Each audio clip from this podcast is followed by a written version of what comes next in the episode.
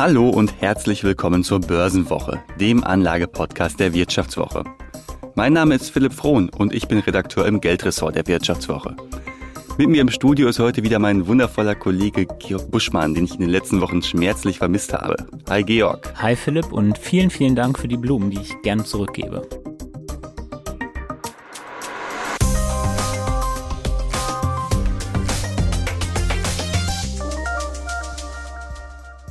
Wundervoll, wundervoll. Ja, heute beschäftigen wir uns mit einem Thema, das wahrscheinlich jeder mitbekommen hat, der in letzter Zeit ein bisschen im Internet unterwegs war. Elon Musk will den Kurznachrichtendienst Twitter übernehmen. 44 Milliarden Dollar will der Tesla-Chef dafür locker machen und Twitter letztlich von der Börse nehmen.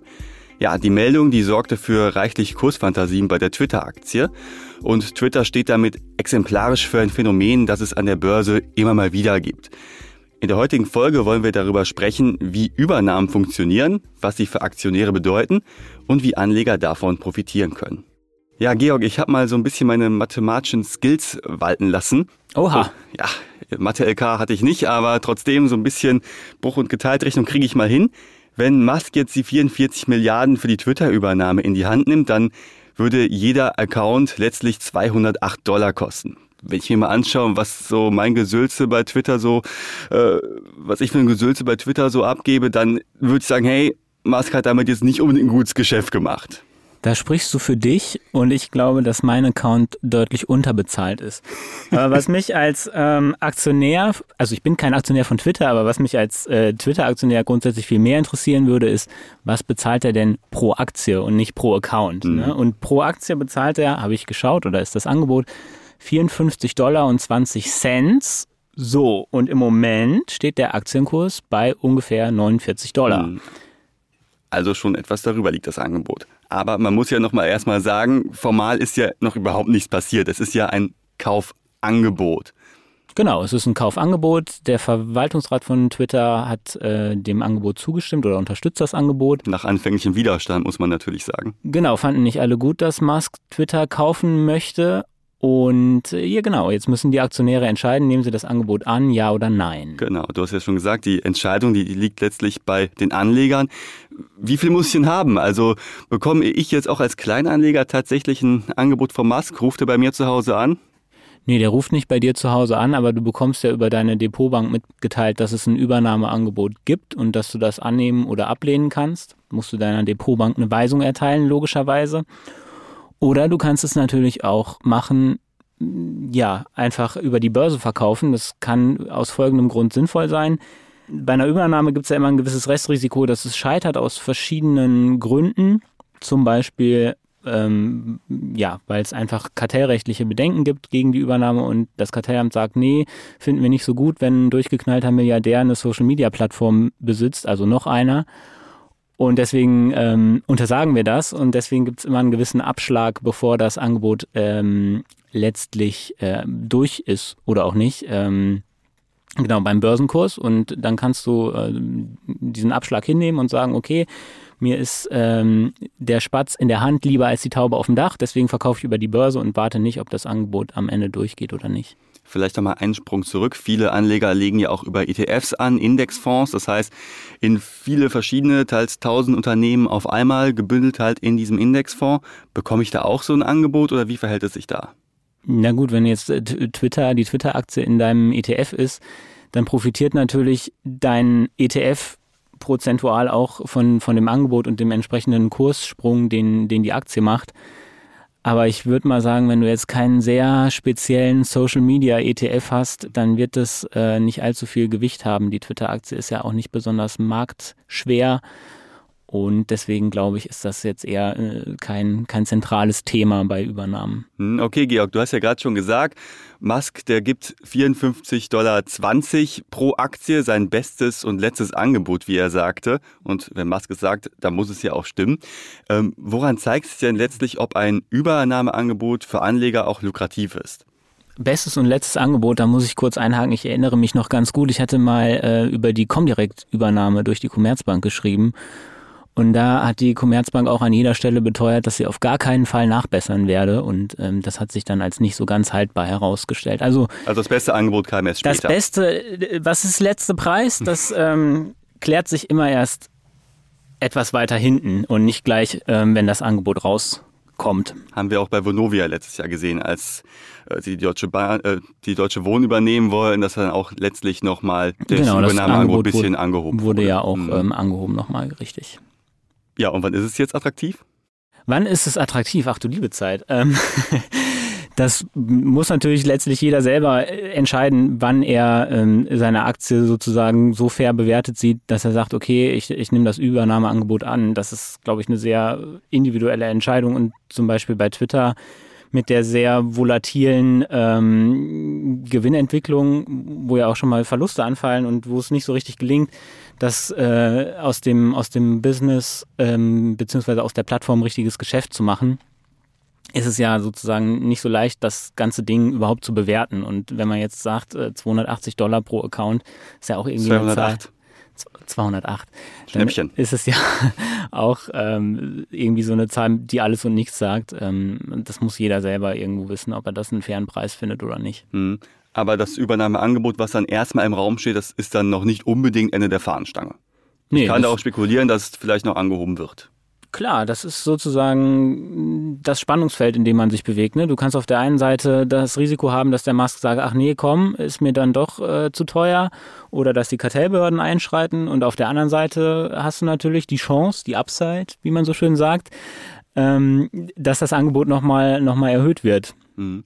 So, darin, in, in, äh, an diesen beiden Polen äh, musst du dich orientieren. Jetzt ist es ja so, dass Tech-Werte in letzter Zeit jetzt nicht unbedingt gerade das beste Umfeld hatten. Wir haben ja gesehen, ähm, Twitter hat nachgegeben ziemlich stark, äh, Netflix, die Google-Mutter Alphabet. Wie wirkt sich denn bei Übernahmen das Börsenumfeld auf die Aussichten der Aktionäre aus? Also ich würde mal die These aufstellen, dass ein ähm, grundsätzlich, sagen wir mal, schlechtes Börsenumfeld im, im Tech-Bereich eher dafür spricht, dass es da mehr Übernahmen gibt, weil einfach die Bewertungen so stark runterkommen bei den, sagen wir mal, besonders hoch bewerteten Unternehmen, die vielleicht das ein oder andere operative Problem haben und dass sie damit überhaupt erst attraktiv werden für Aufkäufer. Das ist, glaube ich, zum Beispiel bei Activision Blizzard jetzt im, im Videospielsektor. Das äh, Unternehmen wird ja von Microsoft übernommen. Auch so gewesen. Die hätte, glaube ich, ein Jahr vorher keiner gekauft. Dann ist der Kurs halt äh, extrem abgestürzt.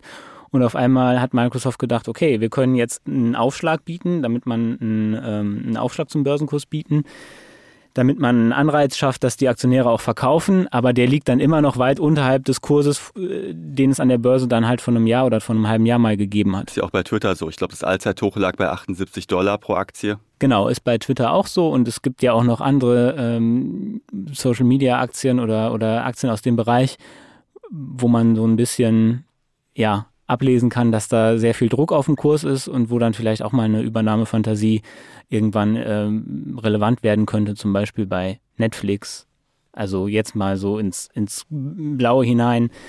Ähm, oder ähm, ein historisches Beispiel ist ja noch LinkedIn. Das war ja immer auch ein, ein interessantes Asset sozusagen, weil es einfach äh, die, die Daten hat und die, die Nutzerbasis. Aber ja, das ist auch nicht so richtig ähm, zu, einem, zu total einträglichen Geschäft machen konnte und dann hat es ja irgendwann Microsoft übernommen. Mhm. Da stellt sich natürlich als Anleger die Frage, wenn ich jetzt das Risiko eingehen möchte, hey, ich möchte von der Übernahme profitieren, wann ist denn der richtige Zeitpunkt einzusteigen? Bei Twitter zum Beispiel haben wir ja gesehen, als Anfang April die Musk halt seine Position dort ziemlich aufgestockt hatte, da ging ja der Kurs schon so langsam nach oben. Und dann, als das Übernahmeangebot ausgesprochen worden ist, ja nochmal deutlich mehr. Ähm, wann ist der richtige Zeitpunkt?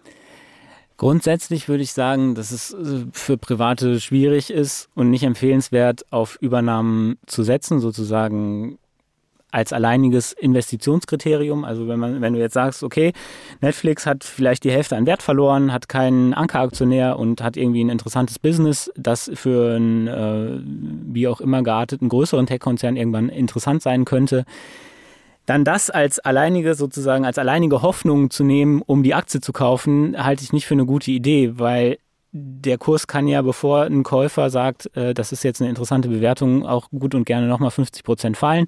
Dann sagt der Käufer, okay, ich packe auf den aktuellen Kurs 40 Prozent drauf, dann hast du immer noch einen dicken Verlust gemacht, obwohl es eine Übernahme gegeben hat. Und äh, du hast einfach eine sehr sch schlechte Berechenbarkeit von Übernahmen. Ja, es ist ja jetzt nicht so, dass da jemand hingeht und sagt, okay, äh, in, in einem halben Jahr kaufe ich dieses und jenes Unternehmen zu dem und dem Preis, sondern es ist ja total unvorhersehbar oder äh, schwer vorhersehbar, ja.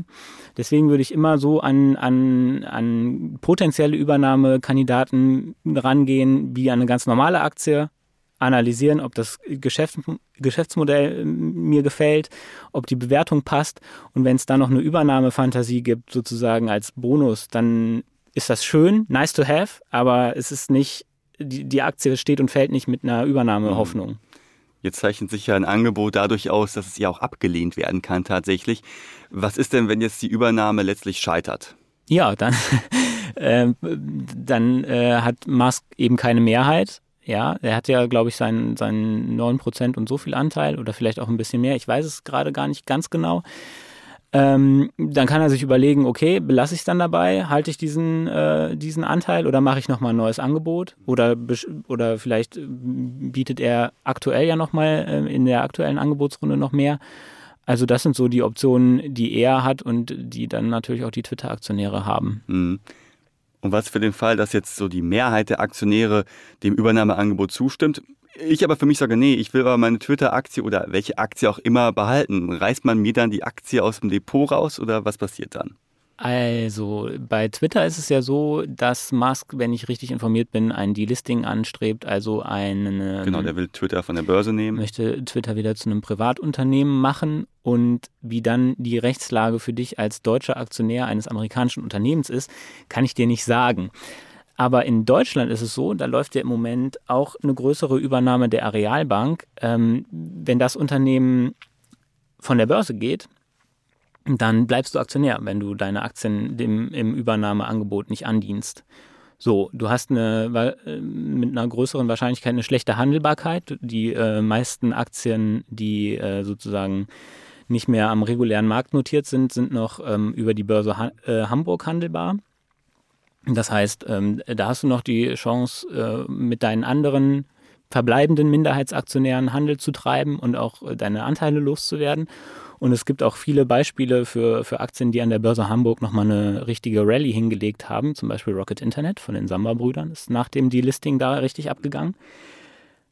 Ähm, insofern ändert sich nicht so megamäßig viel. Es gibt natürlich ein bisschen andere Berichtspflichten ähm, für Unternehmen, die privat sind und äh, Unternehmen, die börsennotiert sind. Also da, du hast natürlich wesentlich weniger Informationen äh, über das Unternehmen, wenn, wenn ein Unternehmen privat ist. Aber dann gibt es ja für das Unternehmen auch noch die Möglichkeit, dich rauszuschmeißen als, ähm, als Minderheitsaktionär, wenn sie sagen wollen, okay, wir sind jetzt Privatunternehmen und möchten nicht mehr dass äh, Minderheitsaktionäre da, dabei sind, dann können sie dich auch mit einem Squeeze-Out rauswerfen. Und das lohnt sich dann für mich? Soll ich auf den Rauswurf warten, weil ich dann vielleicht nochmal wie in einer Bar nochmal einen Shot zusätzlich bekomme oder wie sieht's aus? Das kann sich natürlich lohnen, weil das ähm, Squeeze-Out-Angebot, also äh, so nennt man das, wenn die letzten Aktionäre aus dem Unternehmen rausgequetscht werden sollen, ähm, das ist, hat eine gesetzliche Mindesthöhe. Ja, das orientiert sich am Börsenkurs äh, vor dem Angebot und äh, darf einen gewissen Wert nicht unterstreiten. Also du hast da sozusagen einen sehr schönen Kursboden. Und ähm, ja, es gibt für das Unternehmen, gerade wenn nur noch wenige Aktien äh, frei handelbar sind oder in, in Besitz von Minderheitsaktionären, natürlich auch äh, dann tut es nicht mehr weh, ein gutes Angebot zu machen. Ja, wenn ich nur noch 0,5 Prozent der Aktien ausstehen habe und die Minderheitsaktionäre raushaben möchte, dann kann ich denen auch einen guten Preis machen. So war das zum Beispiel bei Audi und VW. Äh, Audi hat ja, ist ja 2021 oder 2020 von VW äh, komplett übernommen worden und da gab es, glaube ich, fast 1600 Euro je Aktie für eine Aktie, die vorher um die 1000 vielleicht gekostet hat. Also da gab es nochmal einen richtig dicken Aufschlag. Aber ja, gut, im Fall VW Audi, ich glaube, da gab es diese, diese Situation, dass nur noch wenige Minderheitsaktionäre dabei waren, äh, gab es, glaube ich, seit den, also sie gab es sehr lange, mhm. seit den 70er oder 80er Jahren. Also das, da kann man auch lange drauf warten, dass es sowas gibt. Okay, heißt also, wenn ich gutes Sitzfleisch habe, kann ich nochmal durchaus extra was rausholen. Ja, zumal du ja, wenn, ähm, wenn sozusagen es einen beherrschenden Aktionär gibt und einen Gewinnabführungsvertrag äh, mit dem beherrschenden Unternehmen, bekommst du ja als Aktionär eine Garantiedividende. Und das kann natürlich auch interessant sein, ja, dass du sozusagen eine Mindestdividende jedes Jahr bekommst. Ähm, das ist äh, natürlich schön. Auch mhm. wenn dann im Kurs vielleicht nicht mehr die Dynamik ist, wie wenn es wäre, wenn das äh, eine Aktie wäre mit noch richtig viel Streubesitz. Mhm. Jetzt haben wir ja gesehen, dass sich Übernahmen für Anleger durchaus lohnen können. Hier sind Investments in Einzelaktien ja nicht jedermanns Sache.